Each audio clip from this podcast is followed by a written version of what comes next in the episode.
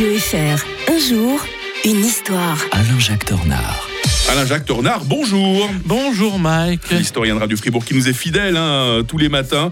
Aujourd'hui, nous sommes un 8 novembre. On va revenir en l'an 392. Ce jour-là, le christianisme devenait la religion officielle de Rome. Ouais, il n'a pas fallu plus de de 80 ans finalement pour que le christianisme s'impose définitivement euh, face au paganisme du moment qu'en 1313 par l'édit de Milan l'empereur Constantin avait fait un édit de tolérance qui permettait le christianisme. Euh, et, le christianisme ne peut pas s'accommoder d'une autre forme de foi, mm. un seul Dieu. Euh, donc euh, toutes les autres formes devaient être détruites d'une manière ou d'une autre. C'est pour cela aussi que pendant quatre siècles, le paganisme avait résisté vaillamment parce qu'il voyait bien que c'était une menace mortelle pour la civilisation antique de, dans le sens païen. au fur et à mesure que le christianisme devient majoritaire dans les villes, eh bien la législation était de toute façon devenue de plus en plus euh, difficile pour les païens. D'ailleurs, c'est un terme disqualifiant pour dire les, gens de la campagne. Hein. Païen, ça voulait dire ah ça, tout simplement. Euh, le, on, avait même euh, interdit la magie, les sacrifices, les temples avaient été fermés déjà auparavant.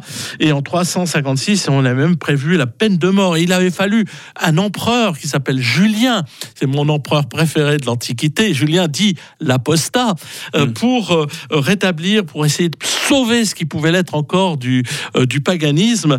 Euh, et en 380, l'empereur Théodose Ier avait quand même proclamé le christianisme unique religion de l'Empire. Et à ce moment-là, en 392, c'est simplement la cerise sur le gâteau du fanatisme, eh bien, on interdit tous les autres cultes. Mais il y avait quand même eu des personnages comme Simmac euh, qui avaient eu des mots extraordinaires. Il soulignait ainsi en 384 nous contemplons tous les mêmes astres. Le ciel est commun à tous. Le même univers nous entoure. Qu'importe la philosophie par laquelle chacun cherche la vérité, un seul chemin ne suffit pas pour accéder à un si grand mystère. Et ça, j'ai toujours trouvé hein. que c'était magnifique, euh, une parole magnifique à méditer en ces temps troublés par tous ceux qui veulent incarner à eux seuls la vérité avec un V majuscule. Demain, l'historien de Radio Fribourg nous compte à nouveau l'histoire avec un H majuscule. On sera un peu plus près euh, dans le temps, en 9 novembre 1911. Ce jour-là, un, visionnaire, hein, un député allemand, il s'appelait Auguste Bebel. il annonçait déjà l'horreur de la future guerre mondiale. Malheureusement,